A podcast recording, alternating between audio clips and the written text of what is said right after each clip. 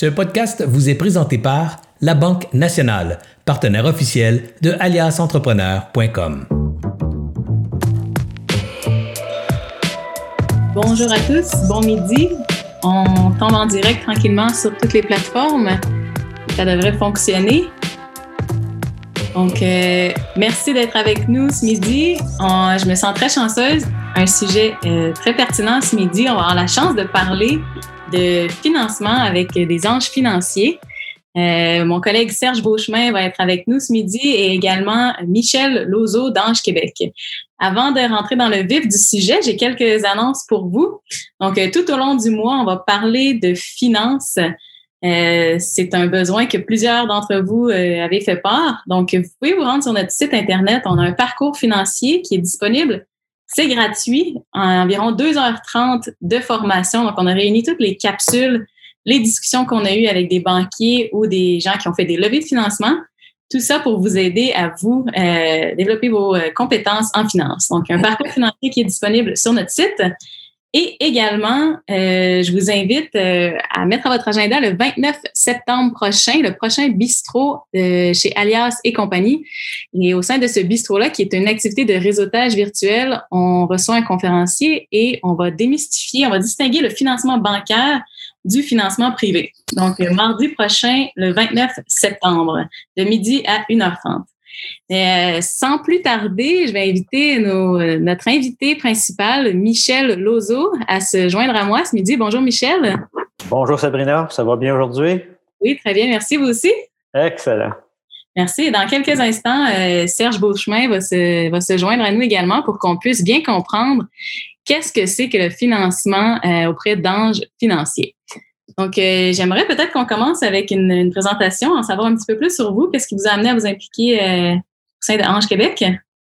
Oui, certainement. Euh, d'abord, ben, je suis un gradué de McGill à, Montréal en, commerce et je suis en deuxième carrière maintenant, mais la première a duré presque 30 ans, puis ça a été beaucoup en technologie de l'information.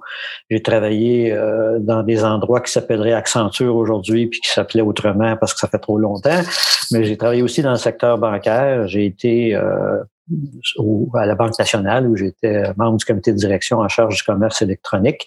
Et j'ai passé le plus clair de mon temps à être consultant en informatique, en fait, à diriger des équipes euh, qui faisaient du conseil en, informatique, soit chez Oracle, entre autres, où je dirigeais ces opérations-là pour le Canada.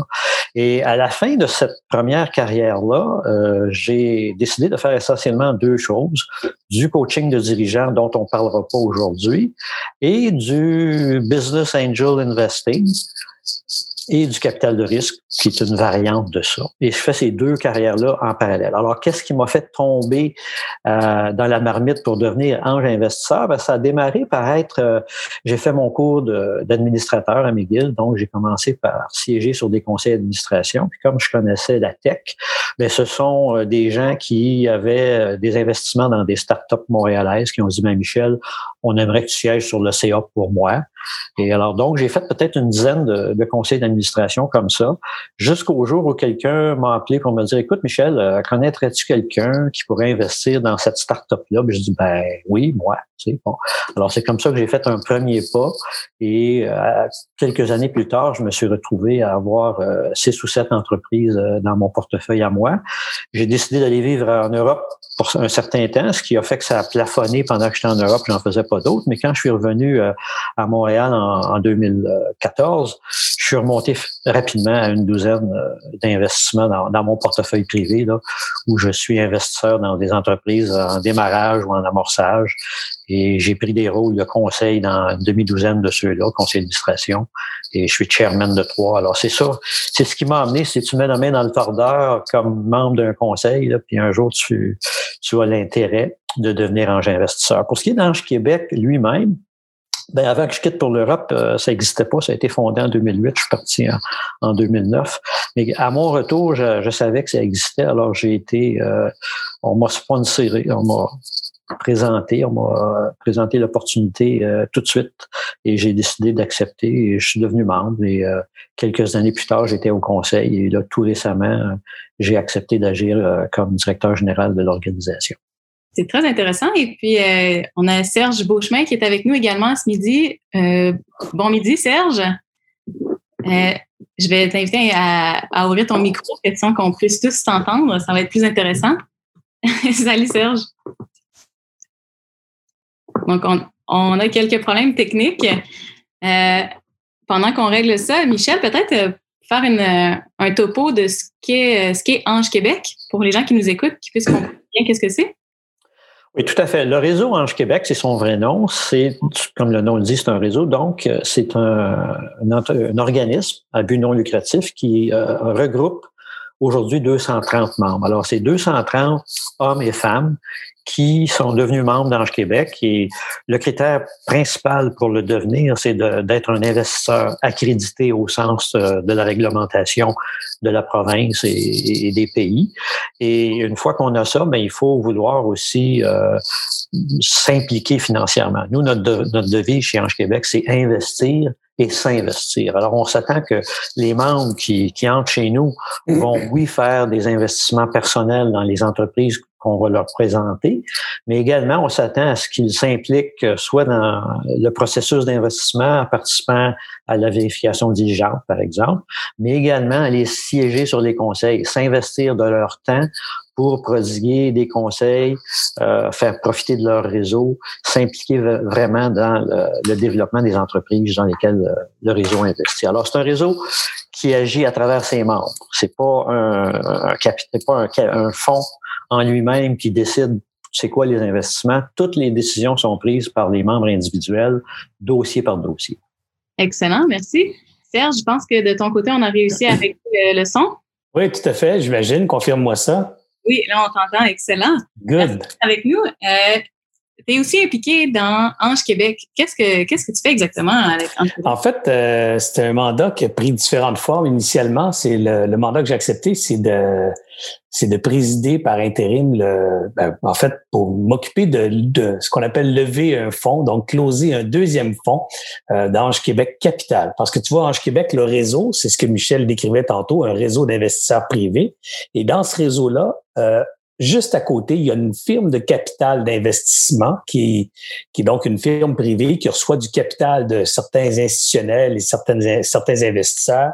Il pose ce capital-là et devient donc un super ange autour de la table et lui aussi peut donc bonifier les investissements des anges. Cette firme-là s'appelle Ange Québec Capital. J'ai pris le mandat, moi, d'aller chercher une nouvelle ronde de financement.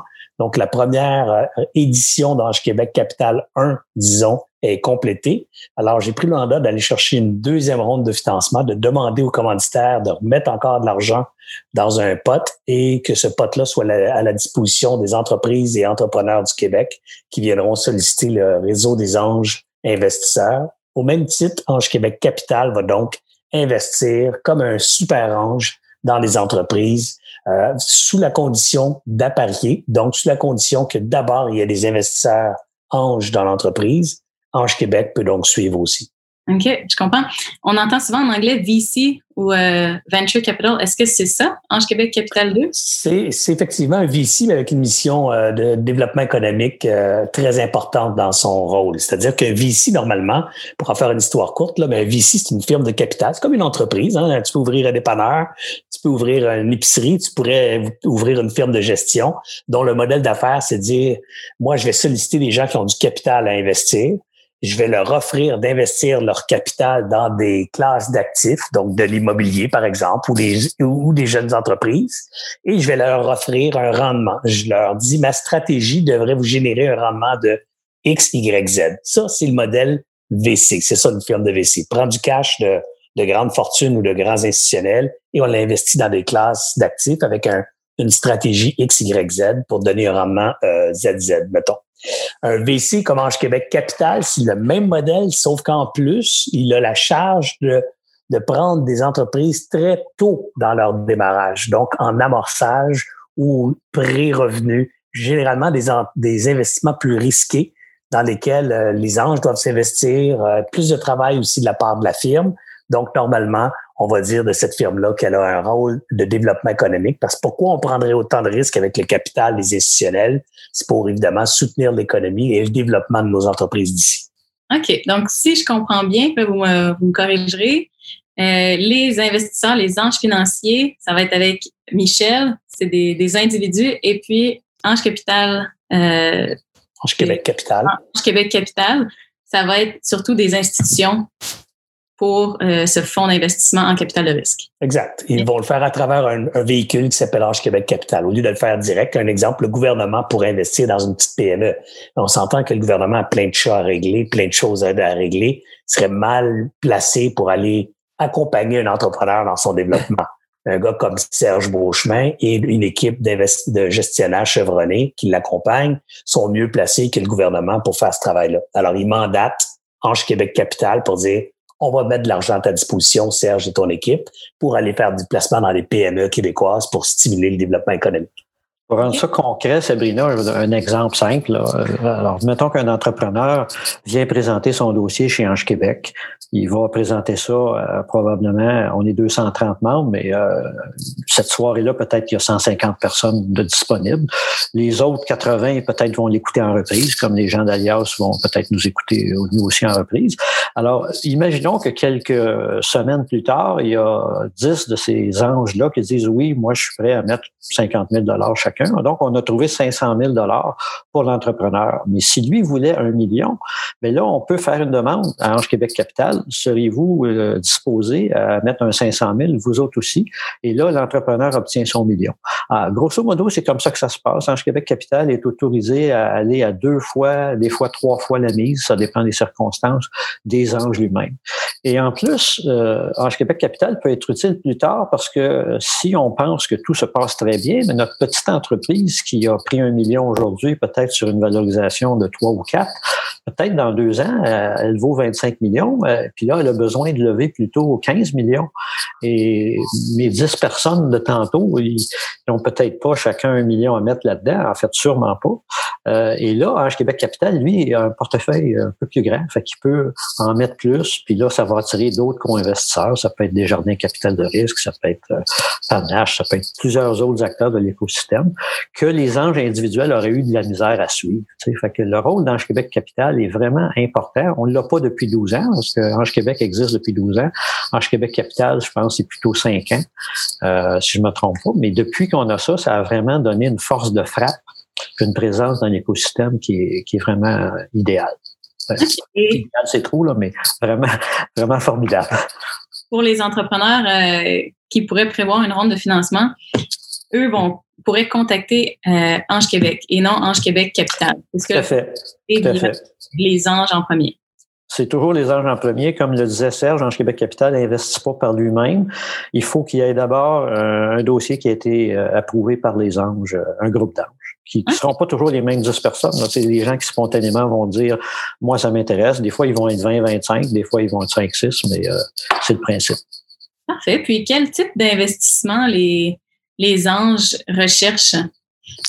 Bien, si on parle de secteurs, les grands secteurs euh, qu'on a eus depuis le départ, ça a toujours été la technologie de l'information et puis les sciences de la santé. Ça, c'est les, les deux gros moteurs, à peu près 25-20% chacun de ceux-là. Après ça, ben, il y a un petit peu de traditionnel aussi du manufacturing et on a vu se greffer au fil des années des, des trucs comme le commerce électronique qui prend de plus en plus de place. Euh, mais ça, c'est des grands secteurs euh, du côté euh, vertical, si on veut. Du côté stade, comme le disait euh, Serge tout à l'heure, ben, c'est amorçage, démarrage. Alors, c'est pré-revenu, euh, presque la, presque 100 du temps, ben, peut-être pas 100 mais très majoritairement, les entreprises qui viennent nous voir sont pré-revenus, mais il faut pas que ce soit juste un PowerPoint non plus. Euh, si, on, si on regarde qu'on présente environ 50 dossiers par année, 10 réunions mensuelles par année à 5 dossiers présentés, il faut savoir que pour trouver ces 50-là, on, en a euh, regardé 500 grosso modo. Mais probablement que du 500, il y en a 250 qui sont, sont tombés dans les limbes au téléphone parce qu'on s'est aperçu qu'on n'avait pas un entrepreneur, on avait plutôt un inventeur qui avait inventé un bidule, mais que quand il a dit plan de commercialisation, il a dit, ben, de quoi vous parlez? Fait que, il y en a qui ne sont pas rendus loin, mais ceux qui seront, se sont rendus jusqu'à la fin, ben, ils vont être présentés euh, à l'ensemble de nos anges euh, à des rencontres mensuelles comme ça. OK. Donc là, on a parlé de deux secteurs. Par contre, je suppose que ça peut quand même être plus vague, plus large que seulement le secteur de la santé et les technologies de l'information. Oui, comme je disais tantôt, il y a du manufacturing aussi, certainement. Puis je peux regarder aussi pendant qu'on se parle, je peux euh, m'afficher de, l'information pour vous donner un petit peu plus sur les secteurs. Ben oui, il y a l'agroalimentaire qu'on a fait aussi. On a, euh, ah, j'avais oublié l'immobilier. On a un secteur de, de, développement immobilier qui est à peu près 10 aujourd'hui de, de nos affaires. Alors ça, ce sont des entrepreneurs qui veulent construire soit un immeuble à bureau, soit un immeuble à logement, et on les aide quand ils sont au mode de démarrage, on complète leur financement de projet. Ça, on appelle ça Ange Québec Immobilier. On a aussi du clean tech.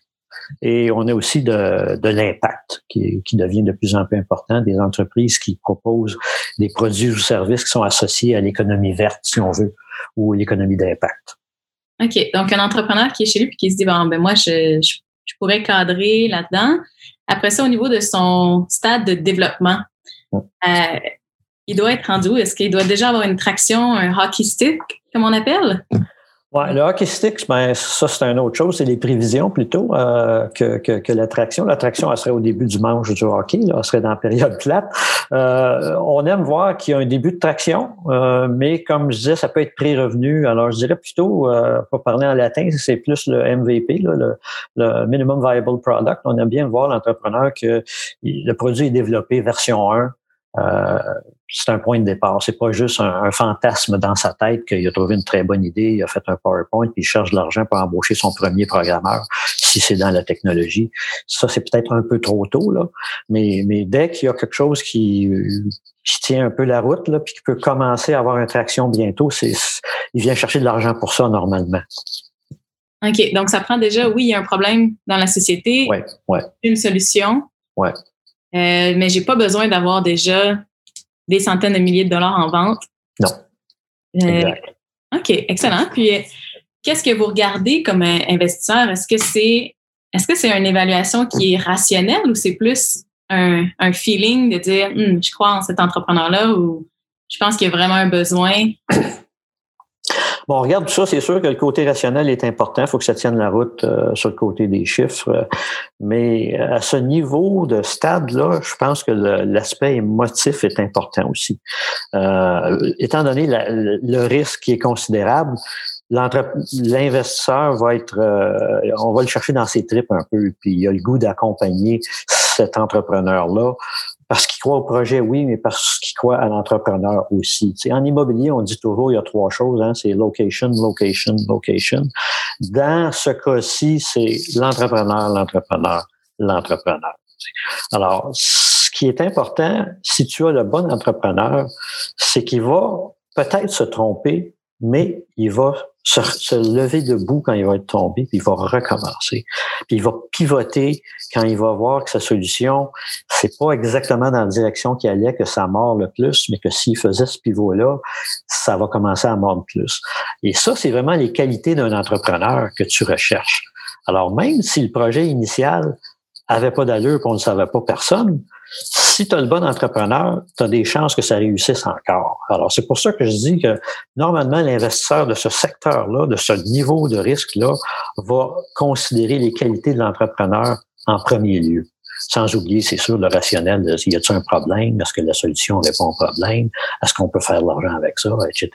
Qui sont des choses que tu veux voir dans la présentation. Si jamais tu, tu me demandais la question, c'est quoi qu'on veut voir dans un pitch? Je, pourrais te dire ce que je veux voir dans un pitch normalement. Oui. Juste avant qu'on aille au pitch, euh, pour ceux qui nous écoutent, je vous invite à commenter. Est-ce que c'est clair? Euh, qu'est-ce que ça prend? Euh, en fait, est-ce que c'est clair si mon entreprise correspond, oui ou non, un investissement potentiel auprès d'Ange Financier. Donc, si, on, si vous comprenez pas aussi, c'est pas clair, juste le, commenter, puis on va pouvoir approfondir. Sinon, on va poursuivre justement avec. Euh, Mais je peux ajouter quelque chose aussi sur, à part d'avoir un, une solution qui répond à un besoin et qu'on peut faire de l'argent avec, ça, c'est pas mal général, puis ça s'appliquerait à j'ouvre un dépanneur demain. Tu sais, bon. Et puis si tu ouvres un dépanneur demain, ça se peut que c'est pas vraiment un cas pour les anges parce que ce que l'ange va rechercher aussi à ce niveau-là, chez Ange Québec, on va chercher des trucs qui peuvent être vraiment payants. Étant donné le niveau de risque, là, on sait que sur 10 investissements, il y en a au moins 4 qui vont mourir dans les premiers trois ans. Alors, ceux qui vont réussir, il faut que ça apporte un rendement de 40 à 60% par année pour payer pour les pertes des autres. Alors, ce qu'on veut éviter, c'est un projet qui est bon, qui répond à un besoin, mais qui va devenir ce qu'on appelle un zombie ou encore ce qu'on appelle un, lifestyle. Autrement dit, l'entrepreneur, peut-être euh, les, les, personnes qui travaillent pour lui, vont se payer des salaires décents, vont bien vivre du truc, mais les investisseurs qui ont mis les sous dedans, eux autres, ils n'auront jamais de dividendes, ils vont finir par... Euh, ils font rien, ils perdent leur argent. Alors, à un moment donné, ils vont dire à, l'entrepreneur, rachète-moi parce que ça fait pas ce que je veux. Donc, j'ajouterais comme critère là, pour venir voir des anges, faut avoir une idée de quelque chose qui scale, qui peut devenir grand, pour qu'on puisse avoir un exit payant pour les entrepreneurs, pour, les investisseurs. Un exit euh, d'au moins cinq, cinq fois. C'est sûr que deux, trois fois ta mise en deux, trois ans, c'est bien, mais si l'exit arrive dans huit ans, euh, t'es mieux d'avoir trouvé quatre, cinq fois, voire dix fois ta mise pour, euh, pour que ce soit intéressant pour les gens. Je comprends. Vous avez mentionné 40 à 60% de rendement par année. On fait une période, un investissement sur combien d'années? Faut considérer que ça va durer 8 à 10 ans avant, avant de faire une sortie euh, décente. Là. Ça peut arriver plus vite que ça. Moi, mon, mon, mon record, ça a été 25 mois où, j'ai fait un, un 8X en, 25 mois, mais c'est pas courant. C'est pas. Euh, ce qui est plus courant, c'est en tout cas ce qu'on vit, c'est de faire un 10X en 5-6 ans. Mais euh, ça, c'est ça, c'est les home runs. Ça, alors que le zombie, tu vas, tu vas dire à l'entrepreneur euh, cinq ans plus tard, écoute, euh, on va jamais réussir à faire de l'argent. Alors, euh, on va te revendre ou on va trouver un acquéreur, on va trouver une sortie honorable. Moi, mon, premier deal que j'ai fait, c'est ce qui s'est passé. Cinq, six ans plus tard, j'ai dit à l'entrepreneur, rachète-moi. Il m'a racheté. il était gentil. Il m'a payé 60% de ce que j'avais payé.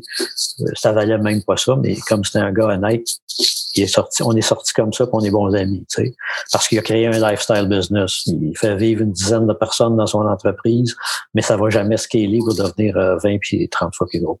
On utilise le terme scale, scaler. Qu'est-ce que ça veut dire euh, en français? Scaling, ça veut dire une croissance, tu sais, une croissance qui peut être exponentielle, tu sais. C'est pas ajouter, c'est comme le virus, là. Le virus est scale, tu vois. c'est ça, scaling. C'est un bon modèle, ça. Euh, OK, je comprends l'aspect de, de, scaler. Et puis, si on prenait par exemple un salon de coiffure ou un dépanneur, euh, est-ce que ça peut scaler?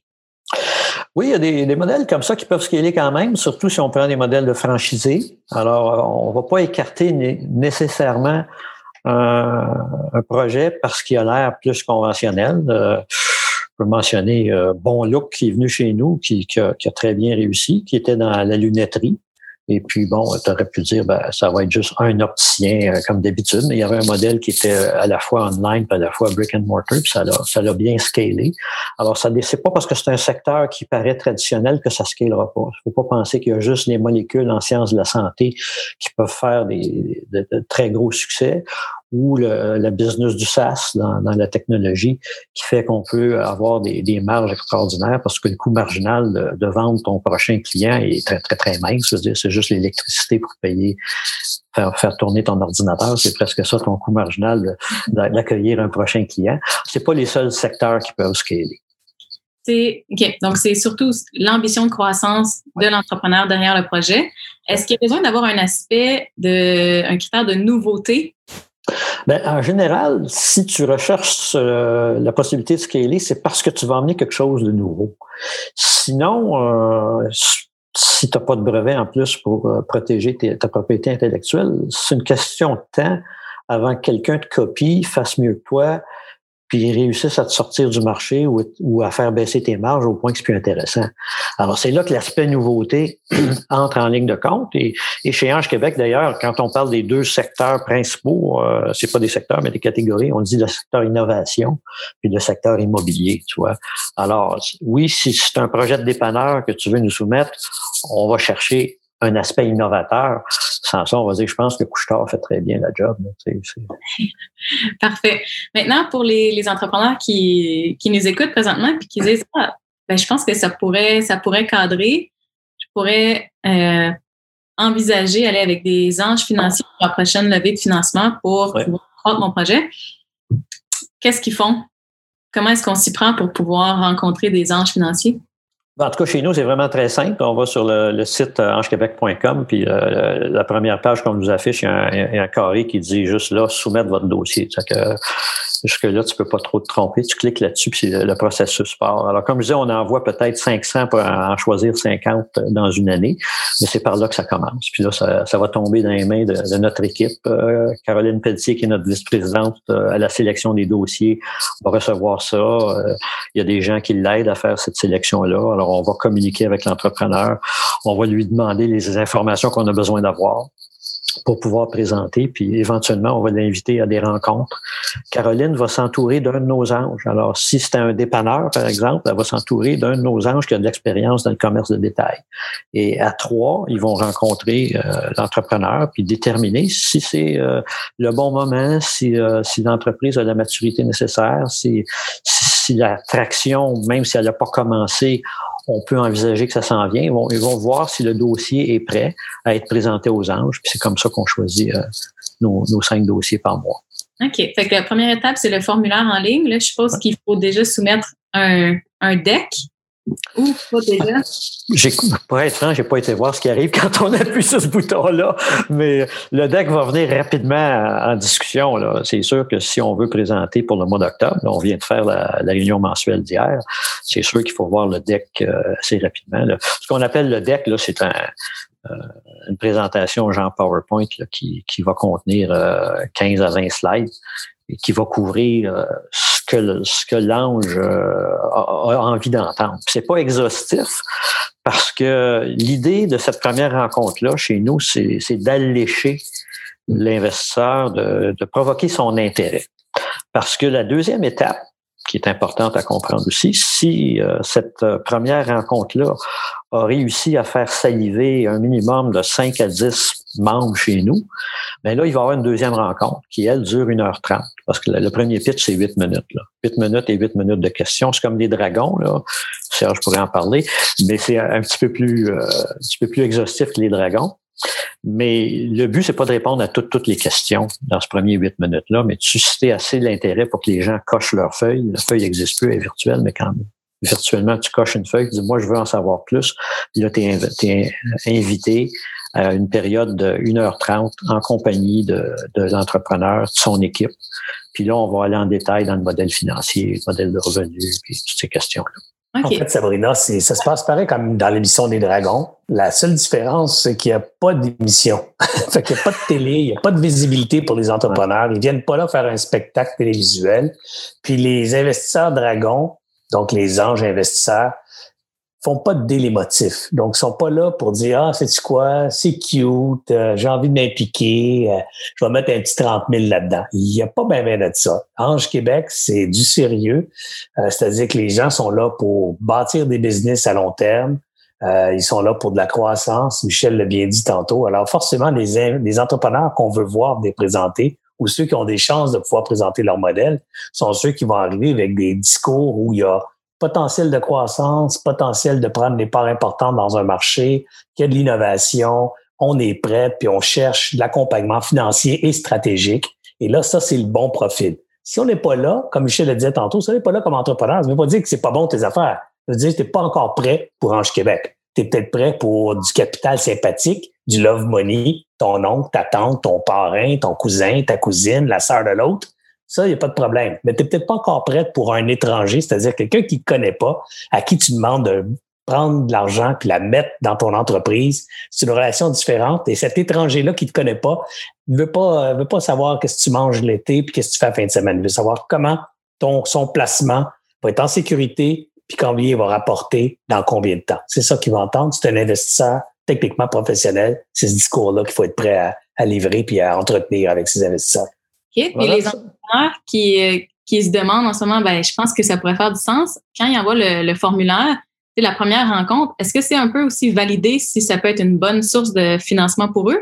Ou une fois qu'on embarque dans le processus, c'est mode vente absolument, puis je lève? Tu as absolument raison que c'est faut choisir toutes les deux. Là, Alors, je vais donner un exemple d'attente qu'on a face à ces entrepreneurs-là que les entrepreneurs peuvent ignorer au début. Côté discipline, par exemple. Si tu es vraiment un start-up et que tu n'as pas de conseil d'administration, ben là, on va te dire, écoute, euh, nous, on embarque seulement s'il y a un conseil d'administration. Et puis en passant, on veut insister que deux de nos anges investisseurs soient sur ton conseil. Avec deux fondateurs. Mettons, le modèle de base, là, c'est deux plus deux, les deux fondateurs, s'il y en a deux, deux anges, puis une cinquième personne qu'on choisit ensemble pour être euh, un indépendant. Alors, l'entrepreneur qui sait pas ça, il dit wow, wow, wow, j'en veux pas de ça, ben tout de suite, on va dire c'était pas fait pour venir chez les anges. Les anges prennent pas euh, des participations majoritaires. En général, ils prennent entre 20 et 30% de l'entreprise.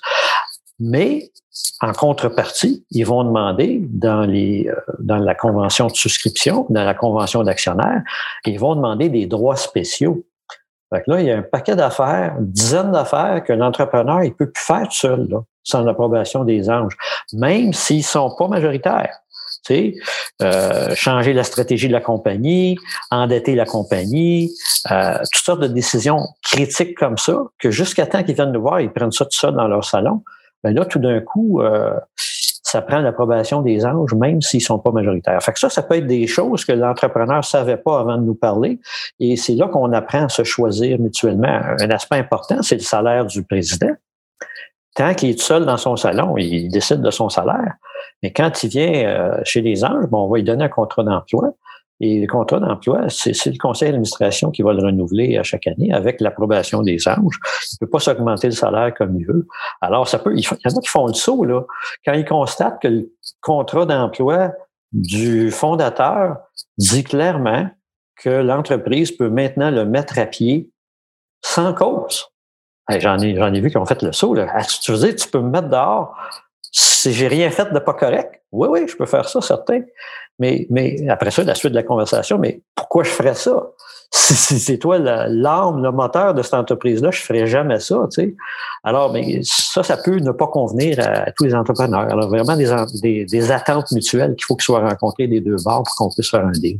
Et si tu me permets, Michel, de, de commenter aussi ou d'ajouter là-dessus, ces conditions-là que Michel raconte, Sabrina, c'est des conditions je dirais, normal de n'importe quel investisseur privé dans une entreprise privée quand cet investisseur-là est avisé. C'est-à-dire quand il y a un peu d'expérience, un peu de connaissance, un peu de formation, puis il en a déjà fait. C'est clair que ces clauses-là, c'est pas des clauses qui sont propres à Ange Québec.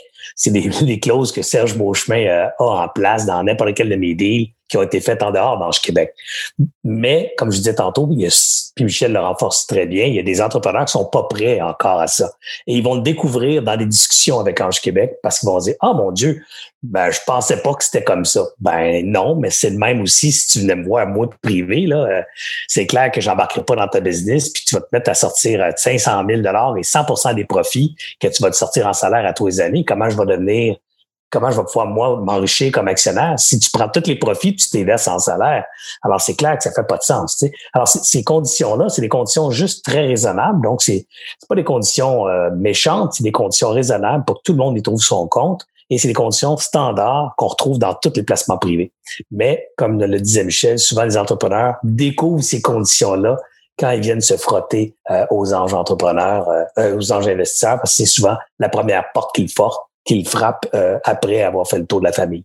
Je comprends. Donc, mise en place d'un conseil d'administration qui assure un suivi et une rigueur.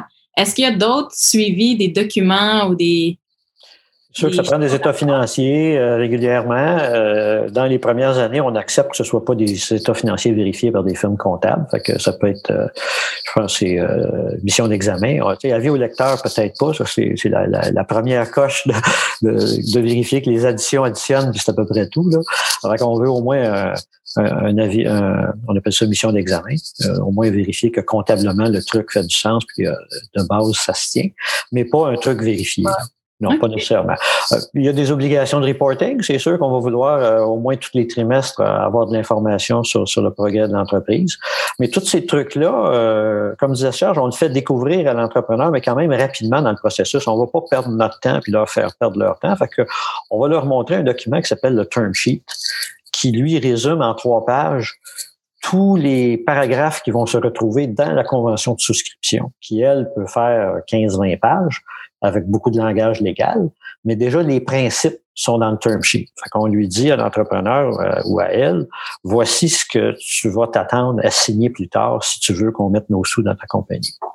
OK. Euh, vous avez mentionné plus tôt que euh, vous retenez à peu près 50 dossiers par année sur 500 demandes. Qu'est-ce qui peut faire en sorte qu'un dossier soit plus attrayant? Comment est-ce que quelqu'un peut augmenter ses chances d'aller signer un investissement? Ben, il, y a le, degré de maturité qui va être important, puis il y a, nous, on va juger de l'intérêt de nos membres aussi pour, euh, pour les secteurs, puis pour, euh, pour le degré de maturité, puis on va juger aussi si cet entrepreneur-là euh, va être prêt, puis avoir du succès aussi, avoir de l'attrait, tu sais. Parce que tantôt je dis entrepreneur, entrepreneur, entrepreneur, euh, tu peux avoir un brain qui s'exprime difficilement et ça va être difficile pour nous de penser qu'il va réussir. Euh, par contre, s'il y a quelqu'un dans son équipe qui est vraiment le, chef du développement puis qui a plus de charisme, on va peut-être suggérer que c'est l'autre qui fasse le pitch, que l'autre, puis que le premier soit en arrière puis qui donne les détails quand il en faut. On va juger toutes ces choses-là là, pour choisir les dossiers. Parce que notre but, c'est que ça, ça réussisse. On ne veut pas présenter cinq dossiers puis qu'il y en a juste un qui réussit à faire son financement là, dans, dans les semaines qui suivent. En fait, c'est un bon point, Michel. Ange Québec, le réseau, sa raison d'être, c'est de faire du maillage et de permettre aux investisseurs de faire des deals. Donc, si évidemment, au bout d'une année, il n'y avait pas de deal parce qu'on a amené devant eux des dossiers qui n'ont pas de bon sens ou des entrepreneurs pas assez charismatiques qui savent pas exciter l'investisseur avec des, un bon discours, pas assez mature. Bref, si on réussit pas à amener euh, devant eux euh, des, des, entrepreneurs à potentiel intéressant. Il n'y aura pas de transaction. S'il n'y a pas de transaction un an, deux ans, trois ans, il n'y a plus de réseau non plus. Alors, euh, non. Il, faut, il faut livrer la marchandise du côté du réseau Ange Québec aussi. Ça me donne l'occasion de donner des chiffres. L'an passé, euh, notre année s'est terminée le 30 juin. On a fait 60 investissements l'année passée pour un total de, de 21 millions, nous autres. Puis sur, depuis le début, on a investi dans 300 dossiers.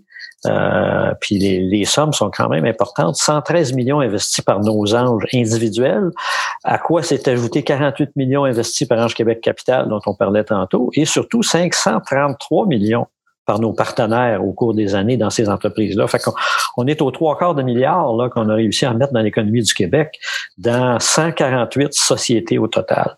Alors, euh, c'est la valeur du réseau et d'Ange Québec Capital ensemble, c'est, je pense qu'elle est démontrée maintenant. C'est un, c'est un outil important de, de l'économie et c'est pour ça, je pense qu'on on a des, une subvention euh, du ministère de l'économie euh, du Québec pour ce qui est de réseau Ange Québec, puis qu'on a la participation dans, dans la capitalisation du fonds Ange Québec Capital 1 et 2 c'est parce qu'on est vraiment utile et que sans nous, plusieurs de ces entreprises-là auraient, auraient pas pu être financées, tout simplement. Vous parlez de partenaires. Donc, euh, si je me trompe pas, souvent, la vie de financement, il va y avoir, oui, des anges financiers, mais aussi d'autres fonds d'investissement ou d'autres institutions bancaires qui vont venir faire euh, compléter le dossier. Comment ça fonctionne exactement? Ben, je dirais bancaire, peut-être pas, parce que euh, à ce niveau de ce stade-là, souvent, tu n'as pas de compte à recevoir pour donner en garantie, puis bon, les garanties personnelles, ça a des limites aussi. Euh, alors, c'est pas l'aspect prêt, il sera pas très, très fort normalement dans nos dossiers, mais euh, si on peut intéresser un autre fonds capital risque qui vise l'amorçage ou le prédémarrage, que ce soit Panache, c'en est un, ou Luge, ben, à ce moment-là, c'est ouais, c'est ça, Bright C'est ça. Ça, c'est intéressant. De, quoi investir. Euh, et ce que ces partenaires-là vont trouver particulièrement intéressant, c'est que nous, les anges, on va se taper la job d'être les leads. Et les leads, ce qu'ils font, c'est qu'eux, ils, ils trouvent le deal d'abord, mais ensuite, ils vont se taper la vérification diligente et ils vont écrire un rapport de vérification diligente qui va dire, voici, on a regardé le projet, on a regardé le côté financier, le côté commercialisation, etc. Et on vous recommande d'aller de l'avant. Ben, ça, ça vaut de l'or, c'est de la force, ça. Puis nos, nos anges qui ont fait ce rapport-là, ils l'ont fait bénévolement. Alors là, si tu appelles Desjardins Capital de risque, tu dis voici l'entrepreneur X, l'entreprise Y, nous, on est, on est cinq anges qui veulent mettre 50 000 chacun. On aimerait ça, euh, Desjardins Capital, si vous embarqueriez pour un 300, 400 000, voire un million. Ben, ils lisent le rapport, puis ça les intéresse. Euh, on vient de trouver de l'argent en plus dans Québec Capital. Fait que oui, c'est un facteur, c'est des co-investisseurs. Puis c'est ça qui fait plusieurs années plus tard que ces co-investisseurs-là, même de nouveaux co-investisseurs qui peuvent inclure la BDC, qui peuvent inclure des fonds plus avancés, ça fait qu'on est rendu à ces montants-là de centaines de millions de dollars investis dans ces entreprises-là.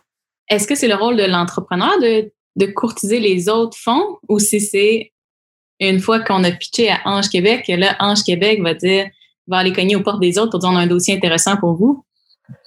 C'est intéressant comme question. C'est sûr que la, responsabilité première est sur l'entrepreneur.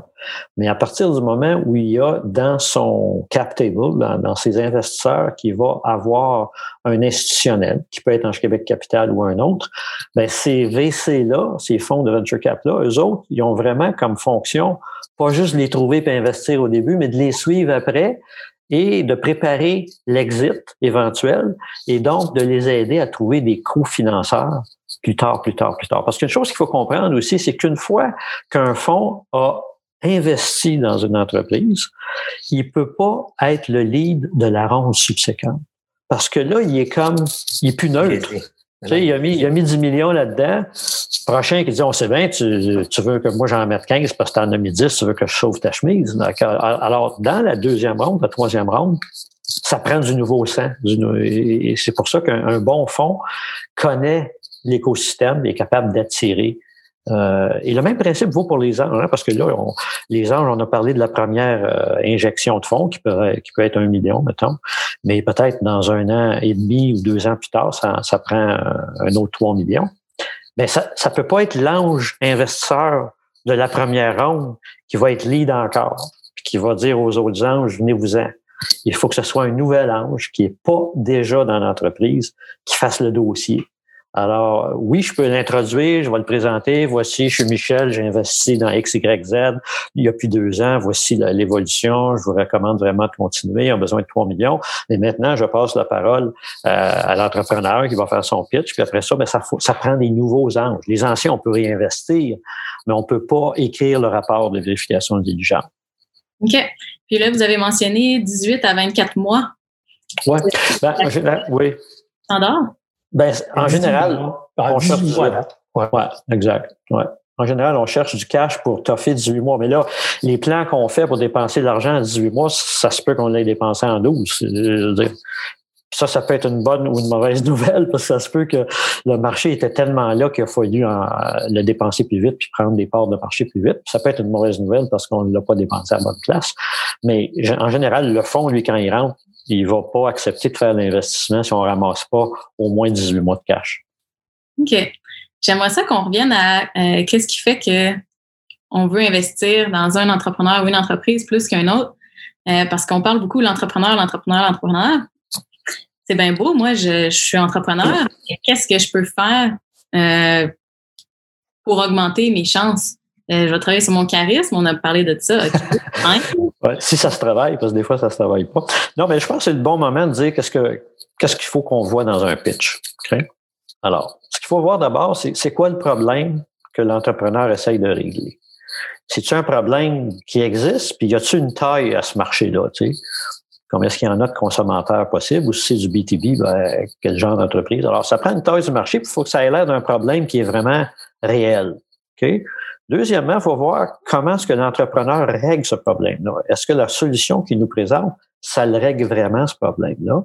Après ça, est-ce qu'il peut faire de l'argent avec ça? Y a-t-il un modèle d'affaires qui fait qu'en réglant ça, les revenus que ça va amener, ça va couvrir les dépenses, ça va donner un profit? Troisième chose. Après ça, même si ça c'est beau, est-ce que ça peut faire faire de l'argent à l'investisseur? Parce que sans ça, c'est un zombie. Oui, j'ai trouvé, j'ai créé une business.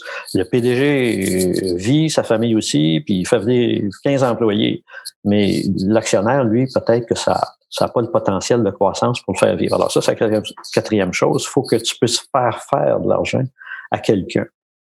Après ça, on veut voir un plan de commercialisation. Ça, c'est le, c'est vraiment le manque le plus classique qu'on peut voir ou la faiblesse la plus classique, c'est que tu as l'inventeur ou le concepteur, si on est dans le software, mais comment tu fais pour rejoindre ton marché? Est-ce que tu le fais en indirect, avec des partenariats, euh, avec des licences, ou est-ce que tu le fais en direct avec ta force de vente?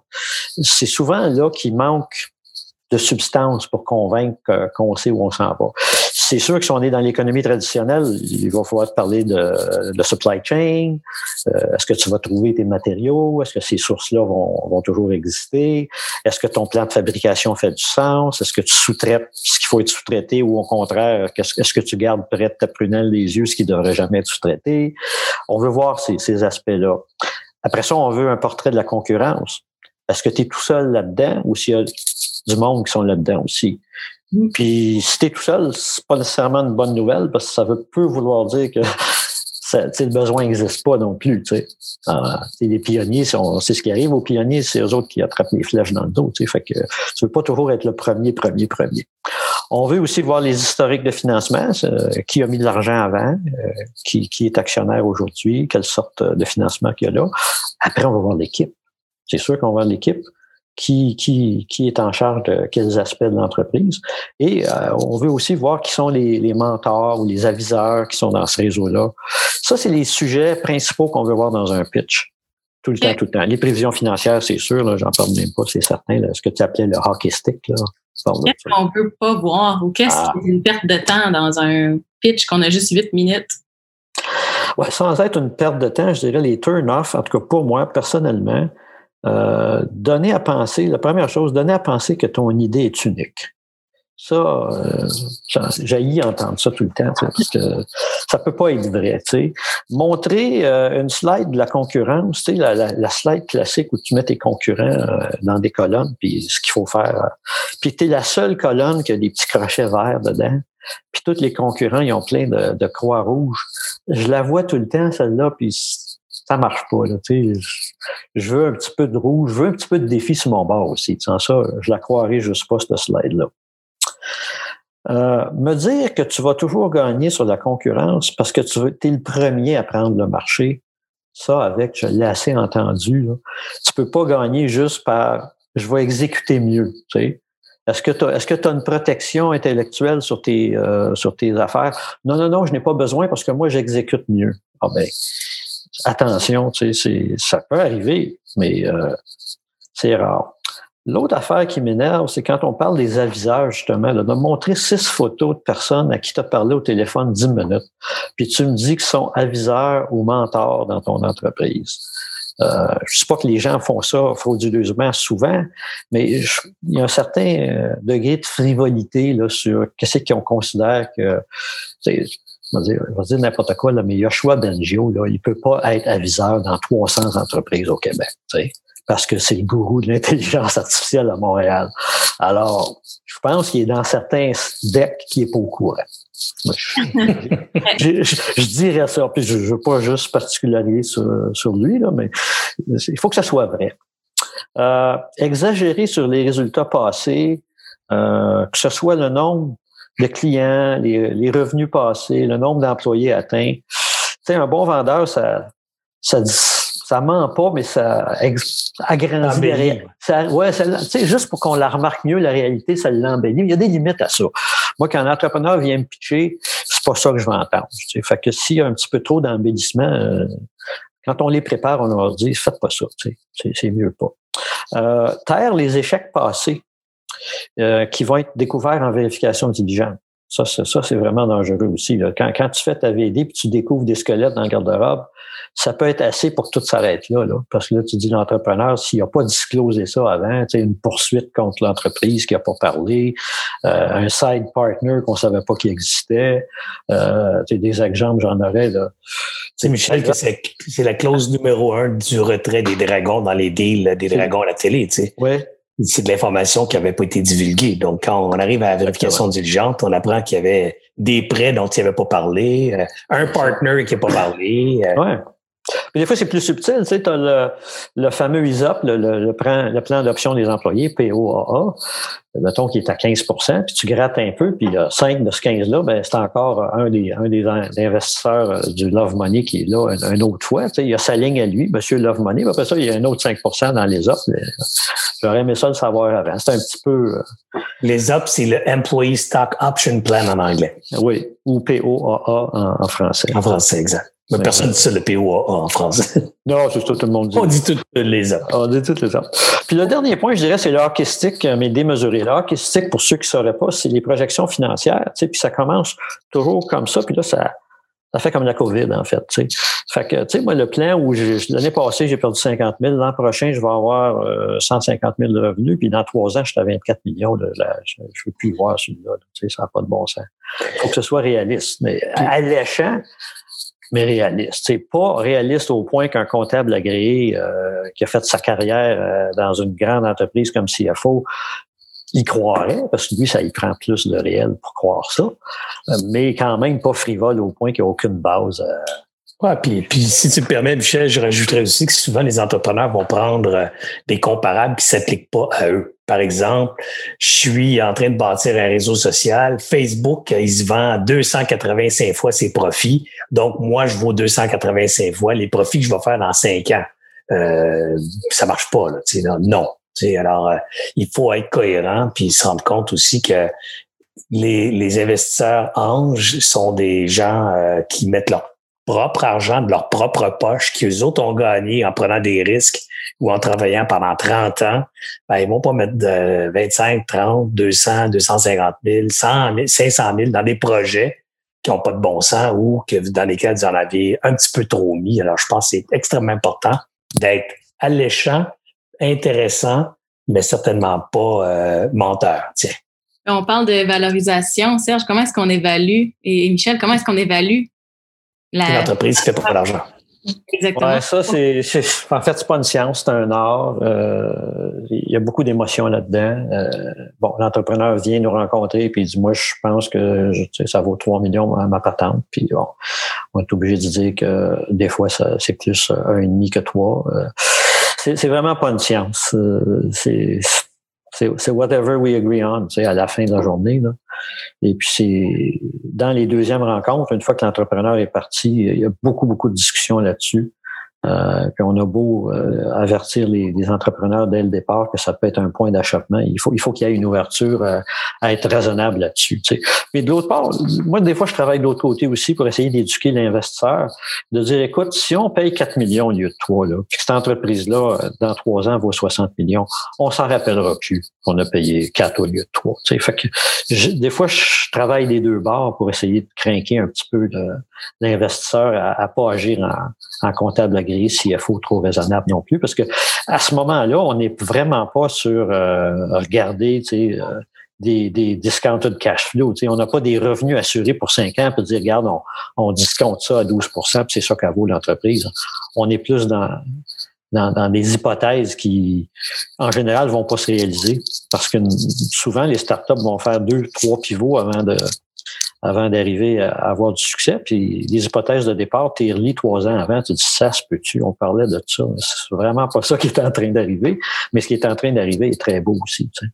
Mm-hmm. puis, puis, souvent aussi, ça va être une question de véhicule, Sabrina. Tu sais, c'est parfois le véhicule peut être adapté à la situation. Je dis le véhicule, c'est le, le, modèle d'investissement. Donc, ça pourrait être par exemple une note convertible, ça pourrait être une forme de prêt, euh, dans des conditions X, Y, Z pour se donner le temps d'avoir un historique financier pour confirmer les valorisations ou les ajuster en fonction de la réalité qui se sera produite.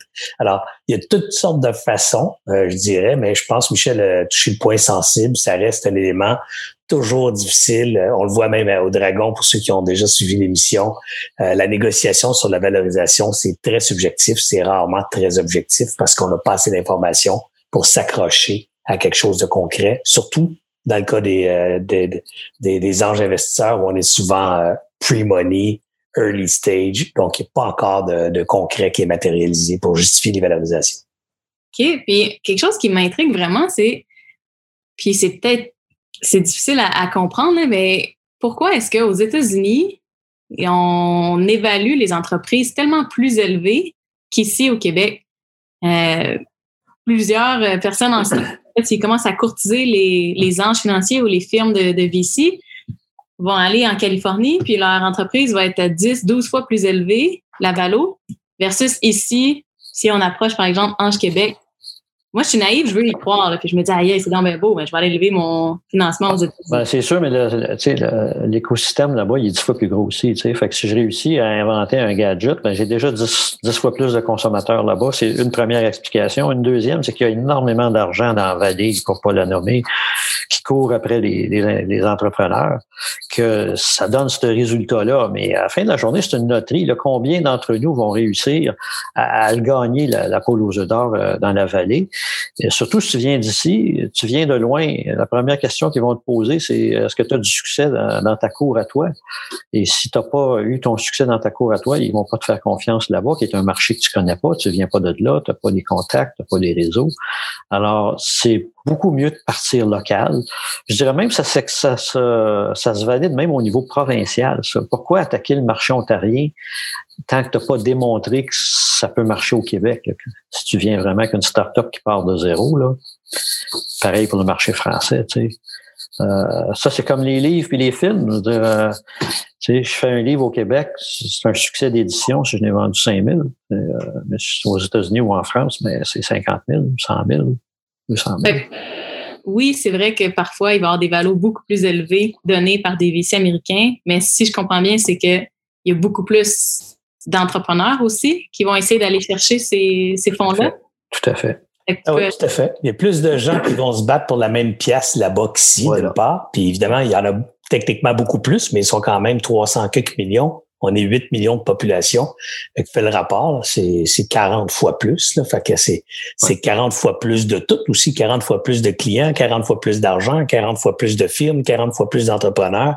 Donc, c'est un marché 40 fois plus dynamique. C'est bien plus difficile de faire ta place contre 40 concurrents que contre deux. Alors, forcément, au Québec, l'ampleur est peut-être moins grande en termes de possibilités de cash, mais euh, de l'autre côté, il y a moins de gens à, à, battre, entre guillemets, pour le même argent, donc plus de chances d'être soutenu. Puis c'est un marché, je dirais, le Québec aussi, le marché des capitaux a beaucoup évolué. Michel peut en témoigner, mais dans les dix dernières années, voire les 15, le Québec a pris sa place. Il y a des, des les institutionnels euh, ont, ont, mis beaucoup d'argent dans l'écosystème. Je pense juste au rôle d'investissement Québec, entre autres, qui s'est grandement élargi dans les dix dernières années. Il joue un rôle beaucoup plus actif. Euh, Investissement Québec est présent dans toutes les firmes d'investissement de fonds euh, au Québec ou à peu près. Là, ils sont commanditaires à peu près partout. Euh, donc, beaucoup plus d'argent qui sont en place. Puis, j'ai toujours dit, moi, quand tu as une maudite bonne idée, puis elle est vraiment solide, tu vas trouver de l'argent au Québec. Euh, on pense à des sociétés comme Lightspeed qui ont été financées ici, Coveo qui a été financé ici, Upper c'est financé au Québec. Alors, c'est des projets aujourd'hui multimilliardaires dans certains cas, et c'est démarré ici avec du capital d'ici. Alors, Michel a tout à fait raison, capable de faire la job ici. Commence donc avec, tes, euh, avec ta, gang dans ta cour, entre guillemets, parce que quand tu vas aller dans le cours du voisin, la première chose qu'on va te demander, c'est es-tu capable de vendre à, tes, à des gens qui te connaissent déjà? Tu n'es même pas capable de lever 50 pièces à ta famille. C'est un peu comme quand moi, je me fais approcher. Je t'ai déjà demandé à ta famille ou à tes amis de, de mettre de l'argent? Euh, non, pas encore. Ah, si tu n'es même pas capable de convaincre des gens qui t'aiment et qui te connaissent d'embarquer dans ta business, ça va être pas mal plus difficile de convaincre quelqu'un qui t'a jamais vu de mettre de l'argent chez vous. Même phénomène aussi quand on va à l'étranger.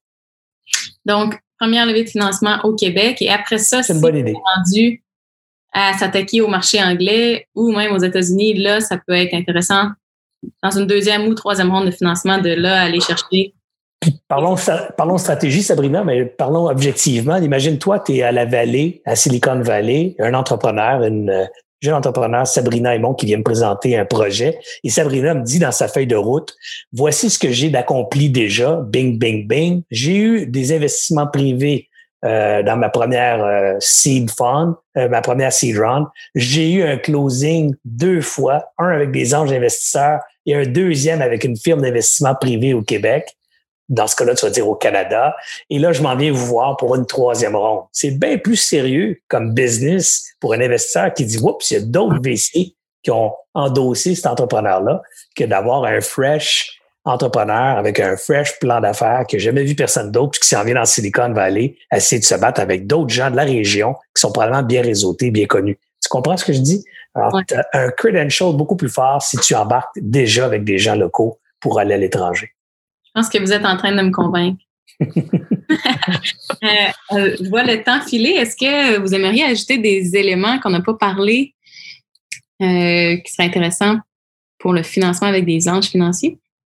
Ben, je vois une question, Michel, si tu me permets, je vois une question qui est passée. Il y en a peut-être eu d'autres, mais moi, j'en vois une ici. Lorsqu'on soumet une idée d'une entreprise en mode SaaS, n'importe quelle autre idée, comment est-ce qu'on peut euh, montrer cette, cette idée-là aux anges et s'assurer qu'elle est protégée? Mm. Donc, on se la fera pas piquer par des millionnaires qui pourraient repartir la même idée que quelqu'un d'autre.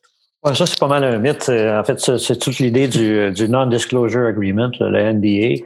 Euh, nous, on n'enseigne jamais chez Ange Québec. Alors, si vous avez à ce point peur qu'on vous vole votre idée, euh, venez même pas nous voir. On n'enseignera pas d'NDA parce que c'est trop, compliqué après ça à, se battre avec ça. D'ailleurs, peut-être la seule chose que j'aurais ajouté, puis on, le mettra peut-être sur votre site, je, pourrais vous suggérer un livre qui, qui donne vraiment les bases du angel investing. C'est en anglais, malheureusement. Mais mais euh, entre autres, il y a un petit chapitre sur justement pourquoi on ne devrait jamais signer des NDA, euh, etc. Puis ça présente les deux côtés. Là. Qu'est-ce que hein? quoi euh, Ça, je pense, c'est euh, des Basis of Angel Investing. On, là, on en a plein, plein de copies chez Ange Québec. On les donnait à tous les entrepreneurs. Mais je, je le mettrai, on le mettra sur votre site euh, à la fin de ça. Ouais.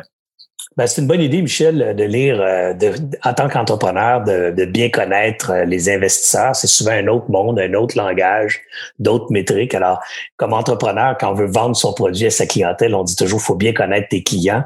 Mais quand tu cherches l'investissement, tu vas donc vendre ton entreprise à des investisseurs. Il faudrait donc bien connaître comment ça marche un investisseur lire sur le sujet de l'investissement, lire sur le angel funding, c'est une très bonne, une très bonne alternative. Je, parlerai aussi de notre code d'éthique. Là. On a un code d'éthique euh, qu'on signe tous quand on vient membre d'Ange Québec. Alors sur les conflits d'intérêts, ces choses-là. Fait que quand l'entrepreneur nous dit pourquoi vous signez pas l'NDA, ben on, on, mentionne aussi qu'il y a un code d'éthique. Puis que quelqu'un qui, qui, ferait une chose euh, puis c'est typique, Michel. Ouais, Michel l'a bien dit, c'est un mythe, ça. Euh, ça arrive une fois sur mille que quelqu'un pique l'idée de, quelqu'un qui est venu pitcher son idée. Là. Mais surtout les investisseurs. Si vous allez pitcher votre idée, un exemple, vous avez une idée de d'une nouvelle euh, barre de chocolat, puis vous allez la pitcher à quelqu'un qui fait des barres de chocolat, ben là, c'est peut-être un petit peu plus risqué, parce que c'est son opération quotidienne de fabriquer des barres de chocolat. Là, tu viens pitcher ton idée à 230 investisseurs dans toutes sortes de secteurs ils sont des investisseurs. Pour la plupart, ils sont même plus opérants. Bon, c'est-à-dire qu'ils ne travaillent pas dans un domaine particulier, à part certains, euh, je dirais, dans le domaine de la santé. Mais la plupart des investisseurs sont des entrepreneurs euh, à la retraite ou des entrepreneurs qui ont déjà vendu leur société.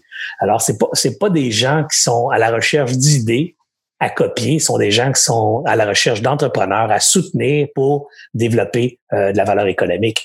Donc, c'est vraiment un autre mindset. C'est pas du tout cet espace-là.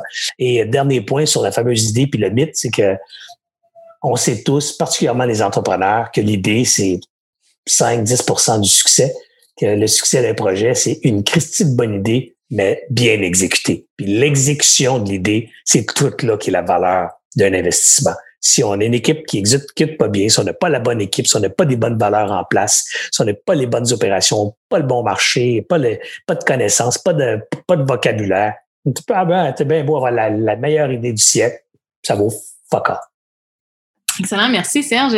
Pour clore, est-ce que Michel, vous auriez euh, un conseil à donner aux entrepreneurs? Oui, c'est très facile, c'est soyez vous-même. Essayez pas de montrer quelque chose que vous n'êtes pas, ça ne marchera pas. Alors, be yourself. Ouais, c'est un très bon point, particulièrement avec le réseau Ange Québec. Quand tu viens de présenter, tu as huit minutes pour les impressionner. Puis c'est vrai que dans ces huit minutes-là, c'est pas beaucoup de temps. mais rappelle-toi que tu as une heure et demie, puis deux fois deux heures avec eux autres après. Fait que si tu fais ton huit minutes trop beau, quand tu vas venir pour danser après, tu as besoin de connaître tes pas. Parce que si tu dis que tu es bien bon en cha-cha, mais quand on va te demander pendant une heure et demie de temps de danser le cha-cha devant 12, 15 personnes qui aiment la danse, mmh. tu as besoin de savoir danser pour de vrai.